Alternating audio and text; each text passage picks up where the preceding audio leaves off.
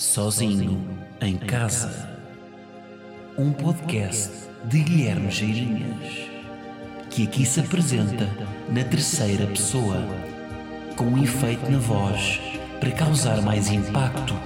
Ao fim de três episódios, toda a gente vai saltar esta intro para a frente.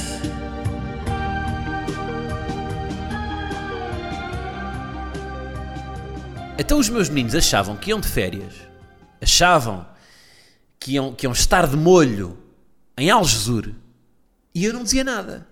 Vocês achavam que isto era assim. Acham que eu não, ao longo desta nossa relação unilateral, que eu não vos fiz, que eu não vos preguei já estas rasteiras várias vezes e não vos ia dizer qualquer coisa antes. É o que acontece neste que é o episódio 160 e picos, que eu até já me perdi na numeração, mas penso que seja o 164. E antes de mais, quero-vos perguntar como é que vocês estão, se estão a sobreviver com esta, esta temperatura dos trópicos. Eu neste momento tenho um ar-condicionado ligado em casa, o áudio provavelmente está com aquele efeito sonoro de sala de espera de dentista. Malta, o que é que eu tenho para vos dizer? Isto, eu, eu, já, por não vir há algum tempo, sinto que vos tenho que recuperar para a minha confiança e, portanto, vou partilhar uma história. Uma história não, uma coisa até do meu âmago, que é o seguinte, uh, e acho que é uma coisa que vai dividir a audiência. Pelo menos, as vezes que eu partilhei isto aqui com uh, pessoas, sinto que há sempre uh, sentimentos mistos em relação a. Eu tentei traduzir mixed feelings. É sentimentos mistos, é assim? Deve ser. Uma mistura, uma salganhada de sentimentos em relação a este tema, que é o quê? Preparem-se. a minha mãe tem a minha localização no iPhone. O que é que vocês sentem em relação a isto aqui? Que eu sou uma criança de 12 anos? é isso que vocês sentem? Opa, a cena é esta. Eu só dou a minha localização à minha mãe no iPhone. Tipo, isto nunca foi tema. Tipo, a minha mãe tem a localização desde que eu vivia lá em casa. Epá, e dou porque ela nunca me chateou. Minha mãe nunca me ligou às 4 da manhã a perguntar: Guilherme, o que é que tu estás a fazer nas docas esta hora? Estás a beber? Tá, tu, tu estás drogado? Com que, quem é que está contigo? Nunca foi, nunca foi esta pessoa, né? nunca foi uma mãe uh, possessiva, não é? Daquela, até, há alguns pais assim, que são pais até ciumentos, não é? Estás às quatro da manhã com amigos, mas tu gostas mais deles do que de mim? Há, alguns, há, há, pessoas que têm esta relação com os pais, não é? Que deve ser muito complicado. Pais que são ciumentos das amizades. Opa, eu no fundo partilhei a localização com a minha mãe porque a minha mãe nunca me chateou. É? Nunca foi um problema. Uh, mas eu sei que há pessoas que, há pessoas que fazem isto. Eu sei que há pessoas que também têm a localização partilhada, mas há outras que, tô, que estão a ouvir isto neste momento estão a achar bizarro um adulto que já não vive em casa dos pais e mesmo vivendo em casa dos pais que tem, uh, cuja mãe tem, tem a localização partilhada. O meu pai nem sabe que esta, que esta ferramenta existe. O meu pai está sempre está, está noutra. O meu pai está, está a escolher a equipa do Fantasy da Fórmula 1, a comparar, eh, a ver qual é que é o preço do Norris e do, e do Carlos Sainz. Está, está completamente noutra. Mas não, a minha mãe tem a localização. É, pronto, não sei, é, é, foi uma, é uma coisa que descansa. No fundo, é para viagens de carro, não é? Para viagens de carro, viagens de avião. O meu irmão, tem dos meus irmãos também, o meu irmão está sempre a viajar de avião. Uh, e então é uma forma dela não ter preocupação de saber que nós estamos vivos. No fundo é isso, não é? é tipo, isto é uma ferramenta de. É um kit de sobrevivência da minha mãe. Se a minha mãe fosse para os escuteiros, tinha a lupa, tinha o capacete com lanterna, tinha o canivete e depois tinha a minha localização no iPhone. É um kit de sobrevivência para ela. E eu vou-vos dizer, isto para mim até é bom. Porque eu não sei se vocês são daquelas pessoas que odeiam mandar mensagens, que é o meu caso, eu odeio mandar mensagens. E então eu nunca tenho de mandar mensagens à minha mãe quando chego aos sítios. Nunca tenho, porque a minha mãe sabe quando eu chego aos sítios, que é, que é principal, o principal objetivo desta ferramenta. Eu sabe aquela pessoa que aterra o avião em Buenos Aires e, e, e já está a ligar à mãe já está a ligar. Então bem, aterramos agora em Buenos Aires, está tudo bem, o voo teve um bocado de turbulência no, no nó do Atlântico, mas aterramos bem, o voo aterrou com a asa a 45 graus em relação ao sol, está tudo bem. O piloto era, era um americano uh, que, nos, que, falou em português e até falava português também, que ele tinha, que tinha família uh, imigrados de, de, da ilha do Faial em Boston. Uh, foi excelente, comemos um papo seco e, e, e um actimel e pronto, e vou agora fazer o check-in no hotel. Não, eu não preciso ser esta pessoa, porque a minha mãe tem sempre a minha localização. E isto é um descanso enorme e ela nunca me fez a vida negra com isto. E, portanto, queria-vos perguntar o que é que acham em relação a isto. Até hoje correu bem, não é? Porque ela vai, ou seja, eu nunca preciso lhe dizer que chega, ela vai ao iPhone, vê que eu cheguei, a vida continua. Agora, o problema é no dia em que o sinal falhar, em que eu não tiver, porque aquilo acho que é por rede, não é? Imagina que eu estou sem rede. Minha mãe não vê lá o, o, o íconezinho de Guilherme uh, a aparecer O que é que vai acontecer no dia em que isto acontecer? Ela liga logo para a CMTV. Liga para a CMTV a dizer que eu, que eu fui comido por uma pantera. Isto tudo para ir dar onde? A propósito de crédito agrícola. No outro dia fiquei a adubar o terreno até às 7 da manhã. E depois regresso. Hum, regresso a casa. Aliás, não foi até às 7 da manhã. Cheguei a casa às 7 da manhã. Assim é que é. Portanto, foi durante a madrugada que estive a adubá-lo. Ora bem, chego a casa. Porque eu, eu estive a adubar fora de Lisboa o terreno. Vocês sabem que os terrenos é, é mais barato uh, estarem localizados fora de Lisboa. Regresso a casa. E quando chego a casa, quando estou a estacionar, 7 da manhã, saio do carro. E no momento em que eu saio do carro, recebo só uma mensagem da minha mãe. Era um emoji coração. Querido, não é? Mas terá ficado minha mãe a noite toda preocupada com a hora que eu ia chegar a casa e não dormiu? Minha mãe teve desde, desde as 7 da manhã a, a, a olhar para a localização do iPhone para ver se eu estava, se eu estava, se eu estava bem. Eu sei que no momento em que eu saio do carro, fecho a porta, tal, mensagem. Aquilo foi, foi um timing tão perfeito que eu achei. Está aqui um satélite, a minha mãe está-me a observar. Minha mãe tem contactos na FBI, está um, olho de falcão aqui uh, no, com, com um zoom no meu sobrolho e sabe onde é que eu estou. Não sei, uh, não, não, não fez sentido. foi, tão, foi um timing tão perfeito. Mas pronto, mas ao mesmo tempo foi querido, não é? Foi tipo, de repente, tipo, o mundo podia acabar que a minha mãe estava ali, não é? Eu chego a casa e tenho um coraçãozinho. Estão-me a exibir um bocado também, não é? Uh, mas para dizer que receber este bombom também foi um bónus de, de, de ter a localização. Que é, de repente foi só, olha, depois de um dia de trabalho árduo, está aqui um emoji coração. Que eu acho também é a forma, porque deve ser muito duro para os pais. Tipo, eu já não vivo com os meus pais. Esse processo de dos pais desapegarem-se dos filhos. Quer dizer, eles por um lado querem é curtir também, tipo, não é? estão, estão mais velhos, querem é estar tipo na deles, fazer caminhadas, pá, irem fazer aquelas coisas de, cotas, não é?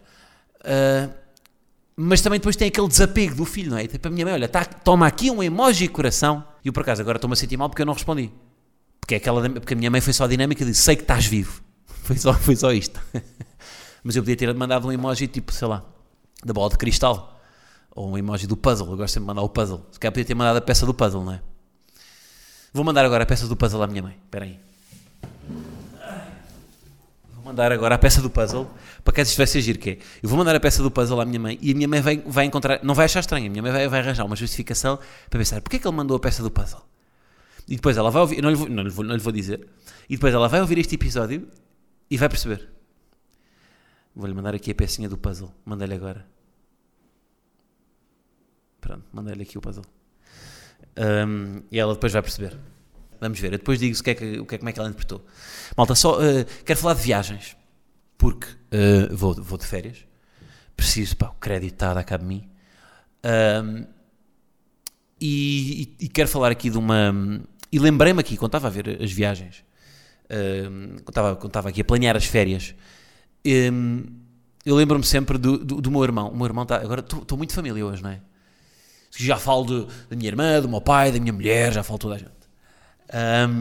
Mas o meu irmão, quando eu vou de viagem, diz-me sempre que eu arrisco pouco.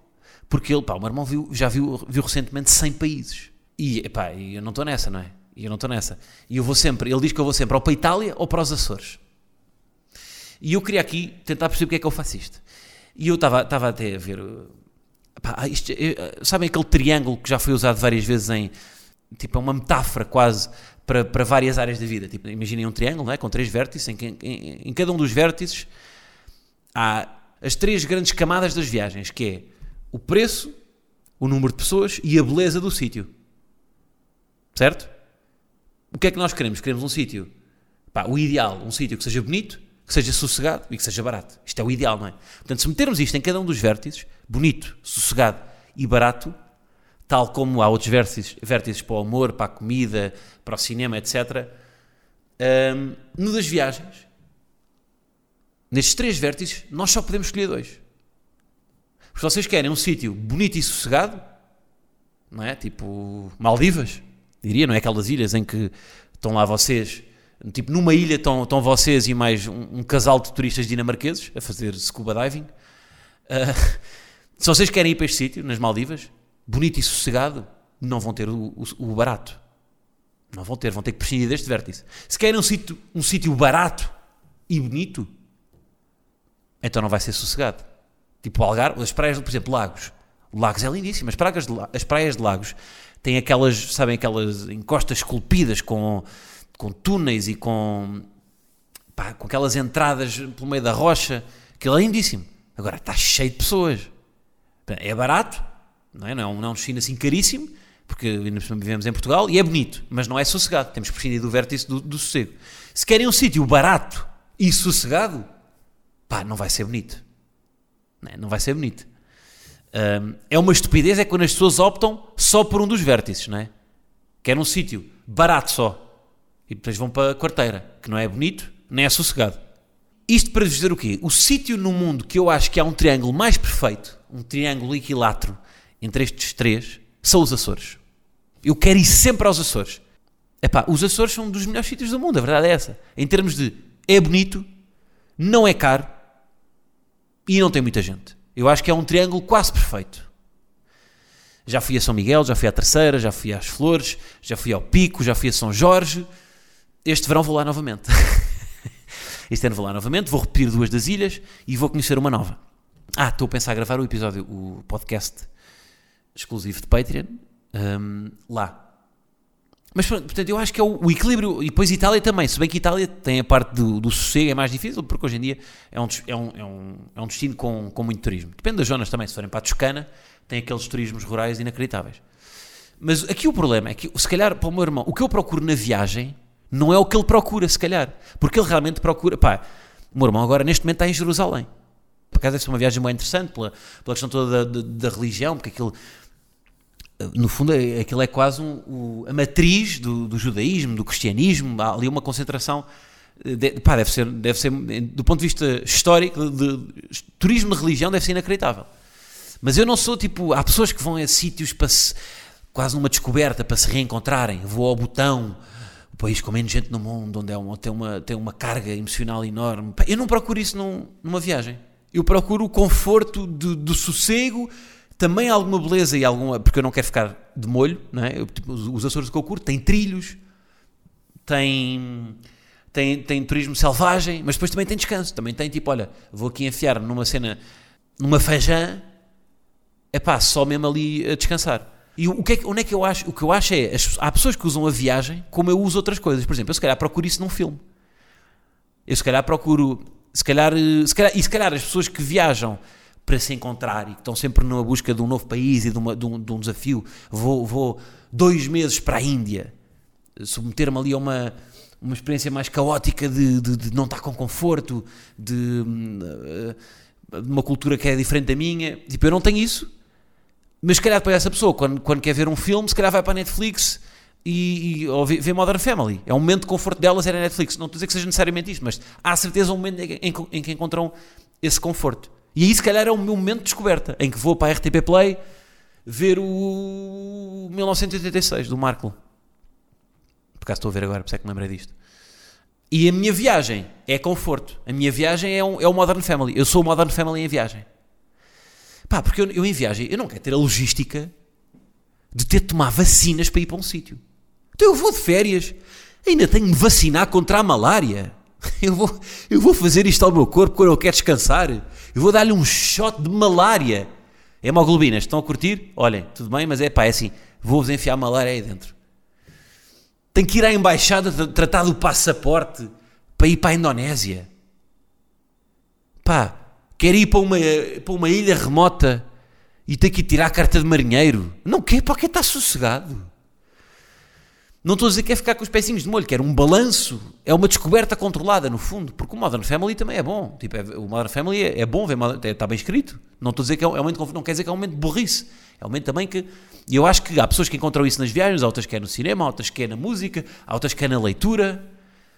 Já disse aqui, uh, e vou só repetir que, como estou no processo de viagem, estou-me a lembrar que é sempre muito melhor marcar a viagem do que a viagem em si. Porque quando nós estamos a marcar a viagem, tudo é possível.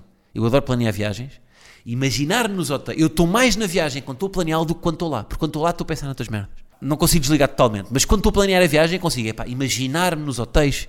Imaginar nos sítios onde vou comer. Filtrar a pesquisa do Booking por eh, em frente à praia. Pontuação superior a 9. 500 paus por noite. E imaginar nos sítios e tipo, olha pá, vou ser, eu vou, vou ser tão feliz aqui. Depois não vou. Depois não vou. Mas gosto bem disso, pá. De ver, de de ver como é, que as- como é que os hotéis se apresentam no Booking ou no Airbnb. Qual é que é a história que eles contam. Venha, venha conhecer este turismo rural na Sardanha, onde o homem e a natureza se cruzam num só. O nosso, o nosso pequeno almoço, por acaso o Booking, eu gosto sempre de analisar, o Booking tem uma, uma escala de pequeno almoço. Quando vocês estão a reservar, eles têm uma escala que vai desde, eh, quando o pequeno almoço é só normal, eles não dizem nada, é pequeno almoço incluído. Mas depois, quando o pequeno almoço é bom, eles vão evoluindo na, na- na designação que dão ao pequeno almoço. Então é bom pequeno almoço, Uh, muito bom pequeno almoço, excelente pequeno almoço, fabuloso pequeno almoço e depois há um pequeno almoço intercontinental também, uma, uma cena assim. Eles têm, há um grau, é, é- é com o adjetivo que eles fazem o grau do pequeno almoço, porque essa tem muita graça. E eu gosto sempre de comparar isso. Este, que tipo de pequeno almoço é este? É fabuloso ou é muito bom? Ok. Qual é que é a diferença? E já consigo perceber. Ok, fabuloso quer dizer que tem quentes, que tem tipo um bacon, tem ovos, tem tal. Um muito bom é um pequeno almoço que só é, é aquele pequeno almoço mais pá, europeu. Porque depois, quando é a viagem mesmo, pá, as pessoas estragam, não é? Estão sempre pessoas a mais, mesmo que sejam poucas pessoas. Pá, mesmo eu acho que nas Maldivas, se estivesse numa ilha só com, com um casal dinamarqueses, esse casal ia me irritar tanto. E nesse eram, eram só esses dois que estavam lá a partilhar. Eu ia estar sempre a analisar o que é que eles iam estar a fazer. Pronto, lá está ela. Lá está ela a ler em silêncio. Pá, é que não faz barulho nem sequer a virar as páginas.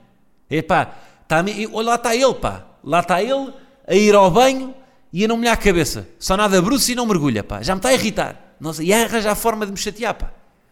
Porque as pessoas, as pessoas irritam. Festivais. Tenho aqui duas ou três notas sobre festivais. Muito menos gente a fumar. Acho que é uma grande vitória da sociedade. Fumar já não é fixe. E queria aqui honrar as pessoas yes men, os amigos yes men, que são aqueles que dizem sempre sim. Amigos dizem sempre sim, que eu acho que até é uma coisa mal cotada, que é pessoas que ah, não têm, não têm personalidade, dizem sempre que sim. Não, não, não, não. Porque eu não sou essa pessoa. Amigos dizem sempre que sim, fazem muita falta.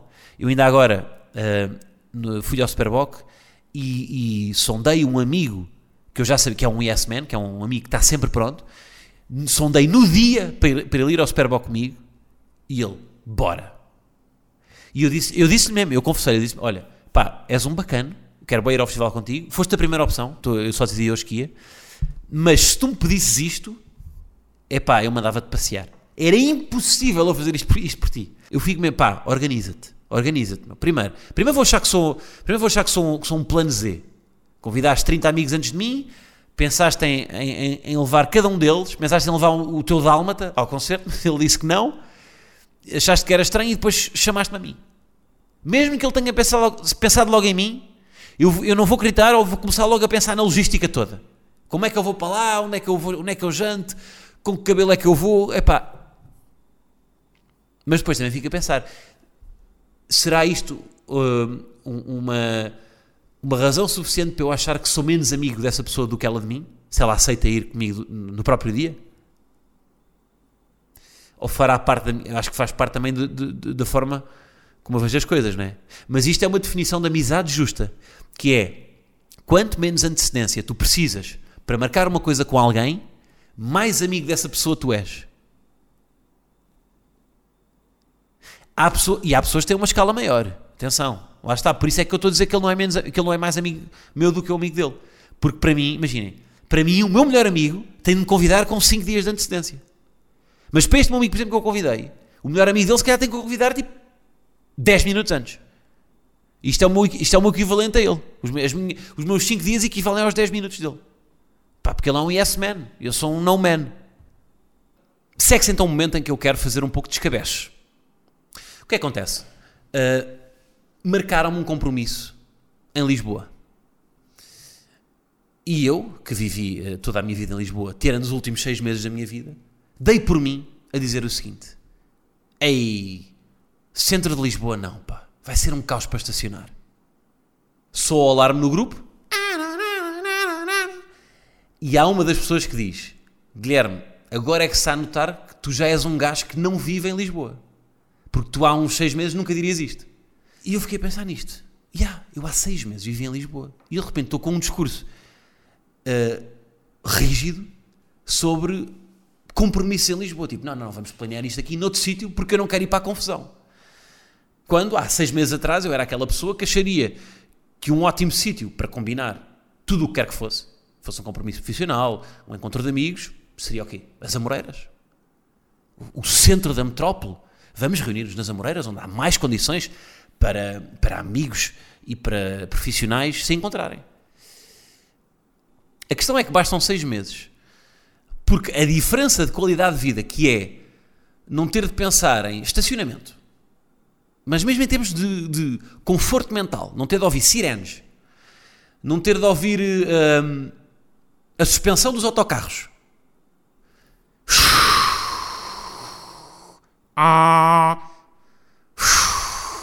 Então isto, isto não é barulho de autocarro numa estação, numa, numa, numa estação de autocarro. Fazem sempre este barulho. E como há uma paragem de autocarro em todas as esquinas de Lisboa, este barulho está em todo o lado. Estão num café. Portanto, não ter que ouvir isto, não ter que ouvir as sirenes, não ter que ouvir o, o, o barulho das obras. Há sempre obras em Lisboa, há sempre um, em todas as esquinas de Lisboa há um serralheiro a cortar fiambre. Pá, não ter que só isto fez com, hoje em dia é um conforto não estar em Lisboa. E portanto, quando combinam isto, eu, eu, eu torço logo o nariz, não é? O que é que acontece? Claro que depois ficou combinado em Lisboa, porque é o sítio, apesar de tudo, é o sítio que dá mais jeito a toda a gente, portanto acaba por se combinar em Lisboa porque é o centro, não é? Claro que eu fui castigado pelo que disse e fui a única pessoa de todas as que foram àquele compromisso que apanhou um trânsito dos diabos, mas foi um trânsito de uma hora, uma hora e meia, que se percorria num minuto, num dia normal. Uma hora e meia. E eu estava no. Pá, estava do Uber. Estava a imaginar o que é que terá acontecido. Pá, isto, pá, um acidente, pá, um, um acidente gravíssimo. Eu estava, estava à espera de um aparato, uma coisa, pá, um acidente daqueles que. Pá, sei lá, um, pá, um, um caminhão que captou e que, que aterrou em cima de uma, da montra de uma frutaria. Um caixote das Nespras é disparado, as Nespras vão a rolar pelo chão e depois passa uma moto, passa uma moto uh, em cima de uma Nespra, a moto também vai de raia e a moto entretanto desliza e vai parar a outra carrinha que estava aberta e a moto entra para dentro da carrinha e a carrinha era uma carrinha que transportava bebidas e as bebidas mandou, partiu as, as, as, garrafas todas, o líquido da bebida começa a escorrer pelo autocarro, provoca uma inundação na rua, há um senhor que está a passar, não sabe nadar, afoga-se no líquido, é chamado os bombeiros para socorrer o homem, pronto, por isso é que está a trânsito. Continua no trânsito, o tempo a passar, quando chega ao derradeiro sítio que estava a causar o trânsito, era um cruzamento. Um cruzamento. E isto é que me deixa louco. É que não era um acidente. Ao, ao menos que fosse. Que ninguém se tivesse magoado, mas que houvesse uma justificação. Era um cruzamento. As pessoas estão todas enganadas. As pessoas, as pessoas acham que Lisboa, viver em Lisboa é fixe. E está aqui uma pessoa com conhecimento de causa. Tenho 20 e muitos anos de viver em Lisboa. Centro. Uh, não é fixe, pá. Não é fixe. Se eu, fosse uma, se eu fosse uma pessoa que viveu a vida toda em Santarém e dissesse, e dissesse que viver em Lisboa não é fixe, ok, aí podiam duvidar. Tipo, ok, pronto, não, calma, este gajo viveu em Santarém, tem lá uma quinta, faz equitação. Não, não, não. Eu vivia em Lisboa. Eu estou-vos a dizer, eu agora não vivo em Lisboa e a, a, vida é melhor fora de Lisboa. Se trabalho em Lisboa, é pá, percebo, tenho que estar, pá, por causa dos transportes, tenho que estar perto de Lisboa. Tudo bem, vão ser, vão ser menos felizes. Mas pá, pronto, aí, olha, o que é que eu vos posso dizer? Estão a passar ao lado da felicidade, mas o trabalho obriga-vos a isso. Agora, bem, se vocês vivem em Lisboa e trabalham fora de Lisboa, é pá, não vos respeito. Não vos respeito porque não faz sentido. Não faz sentido nenhum. De viver em Lisboa e não trabalhar em Lisboa é das, é, é das decisões mais mal calculadas que se pode ter. Porque vocês estão, não estão a usufruir de Lisboa, ao menos a vantagem de trabalhar em Lisboa eh, é que pá, tem muita oferta de restaurantes para poderem, hora do almoço, podem desligar um bocadinho tem menos oferta no, fora de Lisboa. Agora, se estão a trabalhar fora de Lisboa, só estão a levar então, com, com, o trânsito e com, com o serralheiro. Vocês podiam ser felizes num sítio onde o serralheiro não está a cortar coisas. Vocês podiam ver um sítio onde não tem uma carrinha de caixa aberta com um sofá em cima a tapar-vos a entrada para a garagem. Mas isto é o quê? Eu, eu ponho. Na, quer dizer, eu também já estive neste lugar, agora é fácil falar deste lugar de conforto, já não vivo em Lisboa, eu também trabalho em casa, portanto não preciso. Mas o que é que é isto? Isto é o medo da distância. É o medo de nos sentirmos. Como uma pessoa que está habitada a viver em Lisboa tem o um medo de, de, de, de, sair, não é? Da fuga de Lisboa. Tipo, eu preciso estar em Lisboa, não é? Mas o que é que eu vou fazer se, não, se eu não estiver em Lisboa? O que é que eu vou fazer? Eu preciso de Lisboa, então eu preciso de de ir ao aqueduto. não sei. Eu preciso, de, eu preciso ir à Rua Augusta. Preciso ir à Rua Augusta todos os dias ver um senhor a tocar, a tocar clarinete. O que é que faz as pessoas, o que é que prende as pessoas a Lisboa? Vocês precisam, vocês precisam mesmo de ir ao aqueduto? É que a verdade é que continua a haver comércio local fora de Lisboa, continua a haver uh, uh, oferta de pá, cinema. Mesmo o cinema já, já em quase todo lado. É que eu já fui destas pessoas que diz Lisboa é que é. Quem me tira ao cinema das Amoreiras tira-me tudo. É pá. Mas para ter, se para ter o cinema a 10 minutos a pé, depois tem que levar com, com buzinas o dia todo e sirenes, eu prefiro ir para fora de Lisboa. E depois também não vou conseguir estacionar e vou ter que estacionar fora de Lisboa. Como é que isto resolve? Uh, eu acho que vocês podem fazer um teste. Ou seja, em vez de irem de viagem para a Costa Amalfi para as Maldivas, para onde for, para o Algarve. Façam um teste. Pessoas que vivem em Lisboa. E quem diz Lisboa diz os centros urbanos, Porto, mesma coisa. Um, façam um teste e marquem umas férias em Vila Franca de Xira, em Oeiras, em Sintra, em Alcochete. E, e vejam se não têm mais qualidade de vida aí do que teriam em Lisboa. Façam umas férias aí. E depois vão ver se não vale a pena mudarem. Vão ver o prazer que é estar num sítio onde podem sair à rua de óculos e de crocs. Estou a falar de mim, obviamente. obviamente que é isto que eu faço. Ai, ai. Pronto, peço desculpa ao Carlos Moedas por este segmento do meu podcast. Não é, não está politizado, é um desabafo de alguém que agora, quando tem que ir a Lisboa, pensa: epá, isto não se combinava melhor ali em Linda a Velha. Se calhar combinava-se, pá. Opa, malta, é isso. O que eu tinha para vos dizer hoje era isto. Tinha aqui mais coisas para dizer, mas também não. Não sei se tenho muito mais. Ah, tinha outra cena, tinha. Pá, vocês estão a par. Não sei se vocês estão a par disto. Vocês estão a par de, da expressão que se usa quando se quer pintar a casa. Quando se quer pintar uma parede uh, e, até se pode pedir um orçamento a uma empresa de pinturas. O que é que se diz? Diz, primeiro temos que dar uma de mão, certo? Estão a par deste, deste, desta terminologia. Primeiro dás uma de mão, depois dás uma segunda de mão. O que é que eu sempre associei a isto? Dar uma de mão. Dar uma pintura de mão, certo? É com a mão, não é? Um gajo pinta com a mão, um gajo pega no pincel, com a mão, estou a dar uma de mão. Certo? Estamos todos de acordo, não estamos? Digam-me estão comigo. Obviamente, toda a gente, eu acho que 90% das pessoas que estão a ouvir isto sabem. Os outros 10%, 10% que já trabalharam em construção civil ou que pedem muitos orçamentos é que sabem que isto não é assim.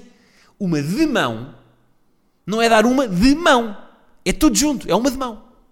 De mão. De mão é uma palavra. D-E-M-A com til O, tudo junto. De mão é uma camada de pintura, de tinta, que se dá numa parede. É uma de mão. Não é uma de mão. Eu achei que era uma pintura de mão. Mas não, é uma pintura de mão. Pronto. Eu não sei se vocês sabem isto, isto chocou-me profundamente. Eu descobri isto aqui recentemente quando fiz um orçamento, quando pedi um orçamento para uma pintura, e deram-me esta. Dar uma de mão. Pronto, deixo com esta curiosidade. Foi o nosso momento como falar em bom português. Olha, esta era uma boa para irem para a porta do metro ali do, da estação de Arroios. Sondar os portugueses. Podem fazê-lo. RTP dou-vos esta de borda. Malta, é isso. Olhem, obrigado por escutarem este episódio. Um, episódio novo do podcast Sozinhos no Patreon até ao final deste mês. Em patreon.com.br Guilherming. Obrigado a todos. Um grande abraço. I've got, you've got skeletons in the closet, my dear. I've got, you've got skeletons in the closet, my dear. And now here I am. Here I am naked in all my glory. They've got, we've got skeletons in the closet, who cares? I've got, you've got skeletons in the closet, my dear. I've got, you've got skeletons in the closet, my dear. And now here I am here I am naked in all my glory. Let's wipe up our makeup Hang 'em outside the closet, my dear.